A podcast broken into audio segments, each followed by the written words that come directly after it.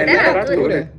Olá, meu povo! Vocês estão ouvindo um episódio de podcast do programa Vixe é Literatura, produzido por mim, Tássia Ricarte, junto com minhas colegas Rebeca Marques, Eveline Soares, Wendy Martins, Jaine Lima e Rebeca Souza. Aqui reunimos um excelente material sobre poesia erótica, cujo tema é uma das linhas de pesquisa da professora e escritora Socorro Pinheiro, personalidade ilustre a quem dedicaremos o programa de hoje. Esperamos que gostem, pois fizemos com muito carinho. Então você, aluno da Socorro, vem matar um pouquinho da saudade e você que não a conhece, sinta-se convidado a conhecê-la agora. Maria do Socorro Pinheiro possui graduação em licenciatura plena em Letras pela Universidade Estadual do Ceará, mestrado em Letras pela Universidade Federal do Ceará, doutorado em Literatura e Interculturalidade pela Universidade Estadual da Paraíba e pós-doutorado em Linguagem e Ensino pela Universidade Federal de Campina Grande. Atualmente é professora adjunta da Faculdade de Educação e Ciências e Letras de Iguatu, FECLI-US. Tem experiência na área de letras, com ênfase em literatura brasileira, atuando principalmente nos seguintes temas: literatura popular, poesia erótica e lírica feminina. É docente permanente do mestrado interdisciplinar em História e Letras, na UES. Para quem conhece Socorro Pinheiro, sabe que não se pode falar dela sem mencionar a autora Gilca Machado. Bom, gente, no início do século XX, a poesia feminina ou seguia um padrão parnasiano ou simbologista, mas Gilca era diferente. Ela escrevia poemas que eram considerados escandalosos, e a autora foi uma das pioneiras do Brasil em escrever poesia erótica. Gilca nasceu no ano de 1893 e foi uma mulher bem à frente de seu tempo. Ela conseguiu chocar a sociedade de sua época, pois a poetisa escreveu sobre desejos e paixões, o que não era algo aceito na época, visto que as mulheres eram criadas para serem recatadas e do lar. Nos seus poemas, é possível perceber que ela falava sobre a libertação feminina, dos seus instintos e desejos, utilizando uma linguagem franca e bastante ousada. Então indico que vocês que se interessam por poesia erótica leiam os poemas de Gilca Machado, são escandalosamente incríveis. Outro ponto essencial de ser destacado é a diferença entre poesia erótica e a pornografia, tendo em vista que o senso comum tende a rejeitar a primeira por confundi-la com a segunda. Bom, a poesia erótica, como certifica Mônica Montoni, brinca com a imaginação, não se limita ao sexo, como comumente a pornografia faz. A poesia erótica é o humano diluído na escrita. Ela provoca, insinua, instiga. É o desejo, a paixão, o amor, o sensual, enfim, os sentimentos humanos coexistindo e fazendo com que essa poesia seja tão singular. Irei, portanto, ler um poema de Gilca, intitulado Volúpia. Na plena solidão de um amplo descampado, penso em ti e que tu pensas em mim, suponho. Tenho toda a afeição de um arbusto isolado, abstrato olhar, entrega a delícia de um sonho.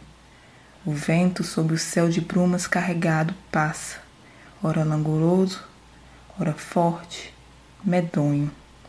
E tanto penso em ti, ó meu ausente amado, que te sinto no vento e a ele feliz me exponho, com carícias brutais e com carícias mansas. Cuido que tu me vens, julgo-me toda nua, sou árvore a oscilar, meus cabelos são franças, e não podes saber do meu gozo violento. Quando me fico assim, neste ermo, toda nua, completamente exposta à volúpia do vento.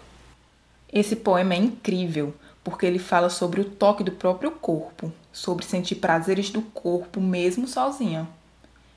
E esse assunto é tabu até hoje, imagine há um século. Agora vamos conhecer um pouco sobre os estudos da Socorro Pinheiro. Socorro Pinheiro escreveu vários trabalhos importantíssimos. Seria impossível detalhar cada um deles em apenas um episódio de podcast, mas vou comentar um pouco sobre os que neste momento nos chamou mais atenção. No artigo Bendita a Poesia entre as Mulheres e Bendito o Fruto do Seu Imaginário, Mais uma vez, nos deliciamos com as palavras de socorro e sentimos o ritmo da poesia que domina o corpo dela transcender para cada linha e pensamento exposto ao longo deste trabalho. De maneira clara, ela explica o que de tão especial a poesia é dotada ao escrever. Pensar a poesia é pensar na liberdade dos sentidos, é permitir que o imaginário percorra todos os espaços em torno do poético. A poesia está ligada não só ao mundo dos sentimentos, mas a tudo o que envolve vida. Ela também reforça a sua linha de pesquisa sobre a introdução da poesia erótica nas salas de aulas, sobretudo de autoria feminina, tendo em vista que ambos tendem a ser negligenciadas ou ignoradas enquanto contribuintes para estar entre as quatro paredes do acadêmico, e por isso mostra que este está limitado não só pela estrutura física, mas também pelo que oferece aos alunos. Além disso, como de costume, Socorro traz trechos de três poetisas cearenses, em suma desconhecidas do grande público, no caso Regina Lima, Lima Verde, Ayla Sampaio e Hermínia Lima. Em seu artigo Erotismo, Poesia e Ensino, uma relação possível, ela afirma que considera importante a leitura de poesia erótica feminina em sala de aula, porque além de dar liberdade e visibilidade ao sujeito feminino, também é instrumento de formação do leitor. Ela justifica essa proposta centrada em questões estéticas, na relevância da temática erótica como forma de atrair o leitor para o universo da leitura, e ainda na urgência de uma reforma do ensino de literatura, já tão solicitada e conclamada pela categoria docente. Ela destaca que, como docente, tem percebido alguns problemas cruciais no ensino de literatura que diretamente afetam o aluno, destacando a pouca presença da poesia na sala de aula, da autoria feminina e de algumas temáticas consideradas importantes no processo formativo do leitor literário. Não foi fácil para a mulher se libertar das atitudes tirânicas e assumir uma identidade de sujeito desejante, conquistada odiernamente. Sua trajetória teve uma postura transgressiva de ligação com a morte, haja visto que muitas tiveram que matar o anjo do lar que impuseram nelas. Só assim Eros nasceria e elas passariam a experimentar o poder criativo. Seu corpo subjugado e vivendo à espreita de um colapso serviu de estímulos suficientes para buscar outros modos de vida. E um desses foi encontrado na literatura. Nela, elas se permitem viver diferentes realidades, expressar seus desejos, suas indignações, seus sonhos e lutas.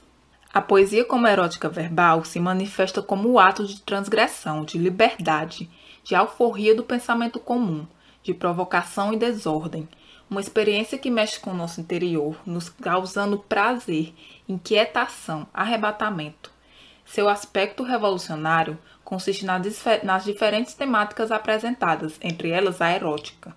A poesia comunica algo novo, que se difere de qualquer outra forma de conhecimento.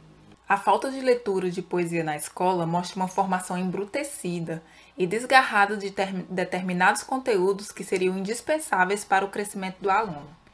Esse quadro nos faz ver que o sistema de ensino precisa ser melhorado, novas estratégias criadas, cujo principal foco seja o desenvolvimento humano.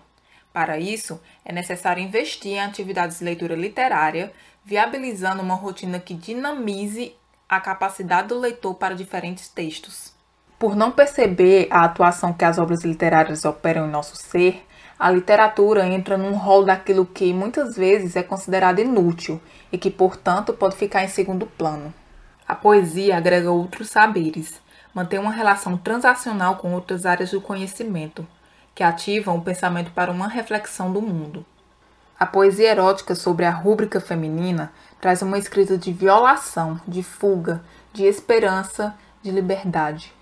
A escrita de Eros é uma escrita que se revela sobre os imperativos da liberdade do desejo e da fantasia, constituindo-se como identidade feminina. Vemos que ainda falta no atual ensino o abraço entre a poesia e a educação. Essa relação é sólida e sem ela não há como enfrentar os abismos de um ensino que corre o risco a todo instante de perder sua finalidade, que há de desenvolver a inteligência crítica e a dimensão poética do indivíduo. A tese de doutorado da professora Socorro Pinheiro tem como título O Erotismo Metafísico na Poesia de Gilca Machado, Símbolos do Desejo. Nela, nos é apresentado um estudo que tem como ponto principal o significado do erotismo experimentado pelo eu poético. O trabalho tem sua essência na conjectura de que a experiência erótica encontra-se em uma realidade imaginária, dado que o eu poético imagina ser amado e vivencia o erotismo em um plano onírico. Assim, em uma perspectiva hermenêutica, ela analisa a forma como o erotismo está caracterizado, observando o comportamento reflexivo do eu poético em face do sentimento amoroso, tendo como base o estudo dos poemas eróticos, analisando as formações simbólicas, imagens e metáforas que estruturam a linguagem poética. É necessário destacar que essa tese deu origem ao seu livro que leva o mesmo título. No canal do YouTube Diálogos, no qual Socorro foi convidada para o episódio A Poesia como Linguagem dos Sentimentos, Socorro relata sobre o seu contato tardio com a poesia, tendo existido apenas após o início de sua graduação. Porém, na sua adolescência, ela conta ter tido contato, mesmo sem saber, com algo, com algo próximo com a poesia, quando seu pai lhe contava histórias provenientes de uma tradição oral, que hoje chamamos de cordel.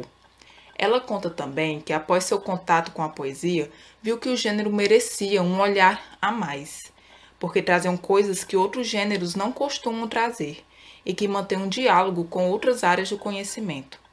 Socorro também fala a respeito do descaso que a poesia é tratada no âmbito do ensino. Ela observa que o gênero ainda se encontra fora da agenda de leitura na sala de aula. É notória a sua paixão pela poesia.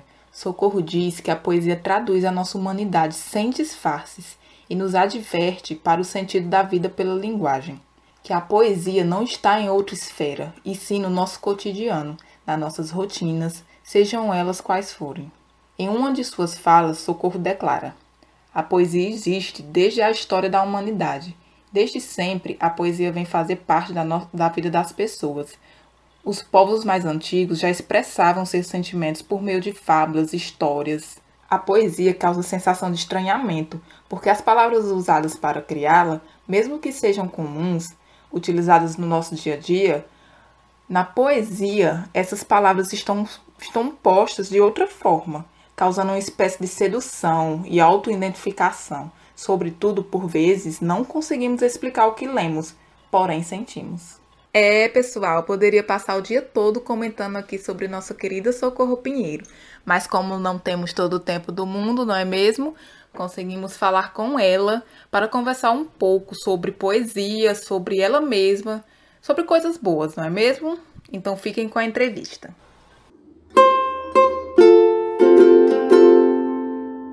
Para dar início, queremos saber quem é Socorro Pinheiro.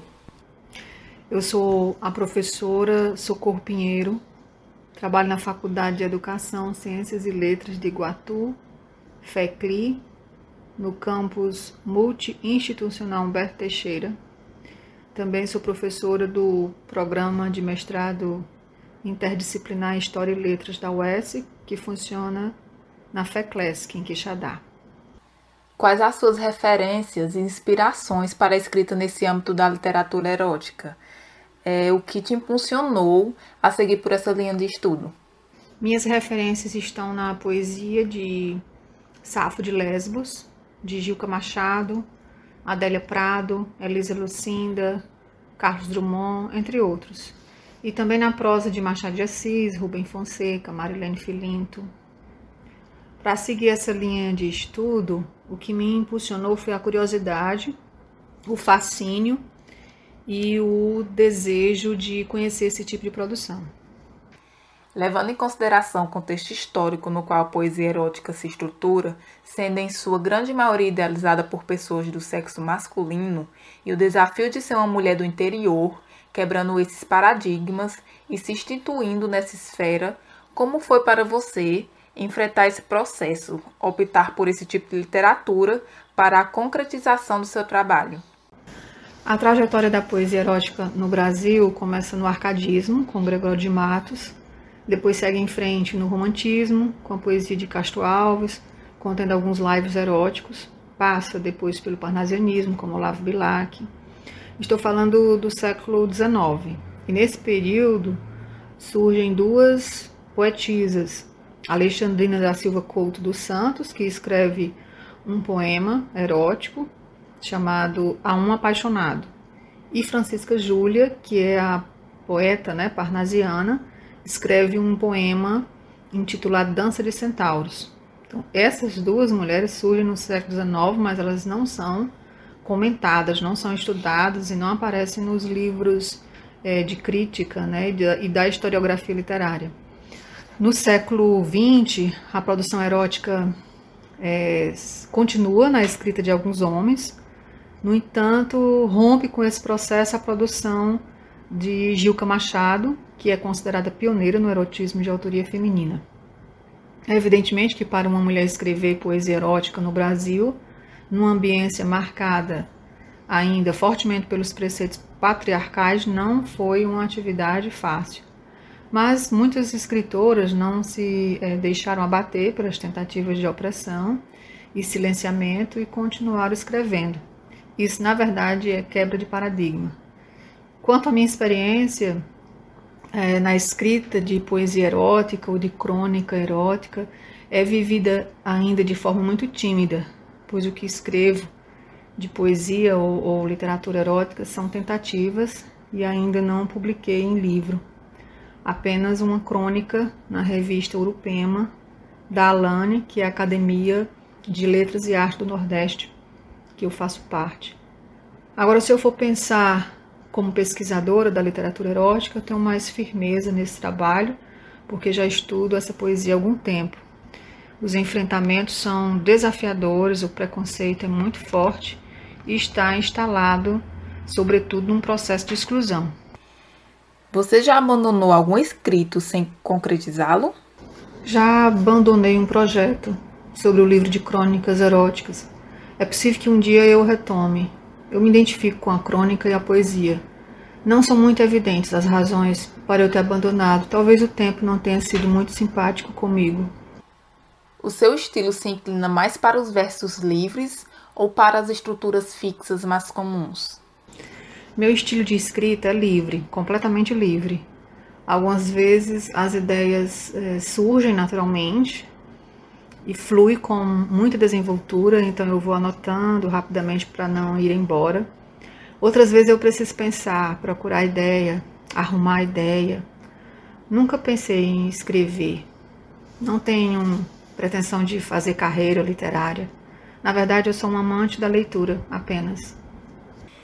Como você emprega a concepção do lascivo, do sensual, erótico, enfim, desses aspectos que atravessam propriedades sensíveis para a sociedade em seus textos.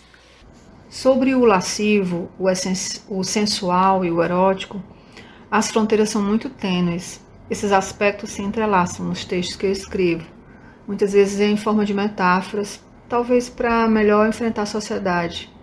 A velha messalina, como afirmou Gilca Machado. Olhando para trás, é, para o início das atividades, qual a sua maior satisfação do que se orgulha de ter vivido ou de ter superado? Minha maior satisfação foi ter tido a oportunidade e a coragem de estudar. Enfrentei desafios e alguns deles me deixaram mais resistente. Eu me orgulho de ter estudado para ser professora e hoje estar numa universidade pública, formando professores. Isso para mim traz uma grande satisfação e um orgulho indescritível. Como foi a sua chegada no meio literário? Ao meio literário eu cheguei pela leitura, mas perguntar pela, pela escrita literária ainda é, é desenvolvida com descrição. Eu tenho recuado um pouco e ainda não publiquei, mas talvez eu faça isso. Para você, qual a função social da literatura, de modo geral, e da erótica, de modo específico? A função social da literatura é de construção, de colaboração com nossa formação humana. No conhecidíssimo texto O Direito à Literatura, apresentado em palestra em 1988 e depois publicado no livro intitulado Vários Escritos, de Antônio Cândido, ele faz reflexões importantes sobre os direitos humanos e, entre eles, o crítico aponta a literatura como uma necessidade universal que precisa ser satisfeita e cuja satisfação constitui um direito. Então, essa é a função da literatura, de colaborar, de construir, de nos formar. Quanto à literatura erótica, ela fala de uma das atividades humanas, que é a erótica. Sua importância consiste em trazer essas representações para um campo de debate que torna-se necessário para compreender esse fenômeno que diz respeito à nossa própria existência, à nossa própria humanidade. E ao dizer isso, está também associado esse dizer ao desejo, ao amor, à vida. Socorro, é preciso conhecer clássicos? É imprescindível a leitura dos clássicos, conhecer os clássicos. As obras clássicas trazem muitos saberes e mexem com, com as estruturas de nossa existência, são obras formadoras. Então, todos nós temos que conhecer um pouco dessas obras clássicas. Suas atitudes políticas interferem no seu texto? Já mudou algum final para adequá-lo a esses pontos de vista? Minhas atitudes políticas interferem sim no que eu escrevo. Sou coerente com o que penso e vivo. Ao escrever algum texto, tento não me esquivar das atitudes e dos valores que eu acredito. E tal pensamento reverbera no que escrevo. O que você sente ao ler seus textos antigos? É, você gosta de ficar revisitando seus escritos? Ou é algo que te incomoda? Ao ler meus textos escritos, é, eu tenho vontade de reescrevê-los. Ainda bem que o tempo nos possibilita amadurecimento e naturalmente evolução. No entanto, observo esse processo de revisitação aos textos muito positivamente, que escrevo sempre num sentido de autoavaliação. Escrevo para um público que tem uma experiência mais madura de leitura. Qual conselho você daria para uma mulher que está adentrando o mundo da literatura erótica? Digo, na intenção da escrita. Penso que uma mulher que escreve literatura erótica assume um posicionamento político e crítico diante da vida da sociedade em geral, além de uma possível liberdade do sujeito feminino, que leva à emancipação, ao empoderamento. A temática erótica ela concede à mulher o rompimento dos grilhões sociais. Gilca Machado é uma referência gritante em seus escritos e pesquisas. Há alguma razão especial? E quais outros autores gostaria de destacar? Gilca Machado é referência em meus estudos. Foi minha pesquisa de doutorado.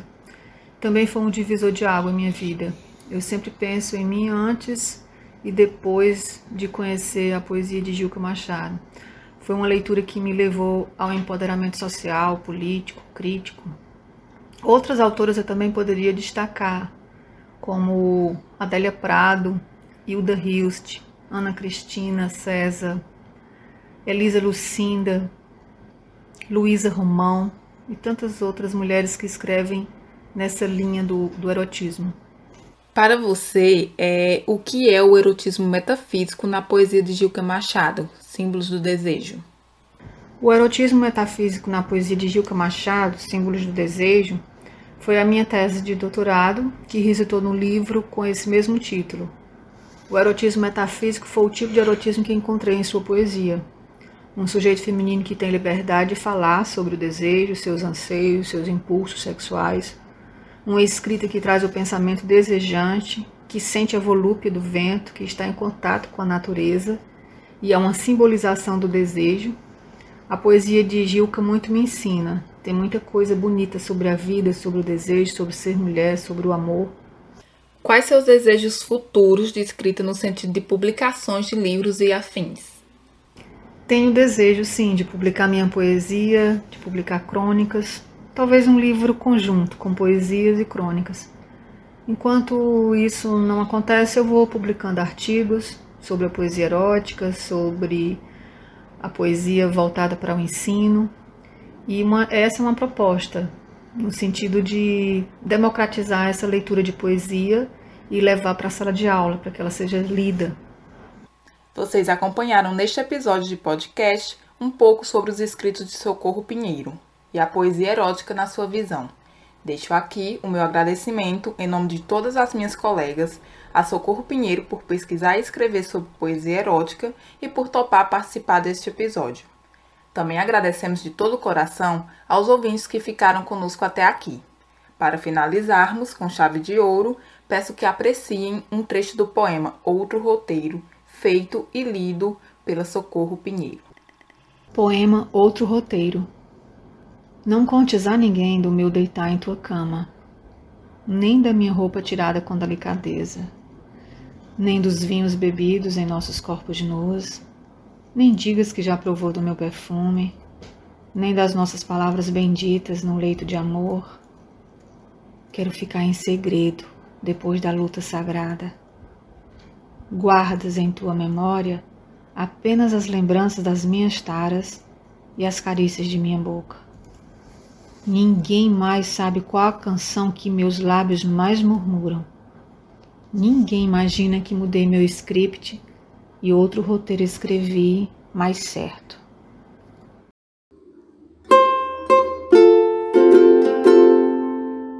Vixe, é literatura.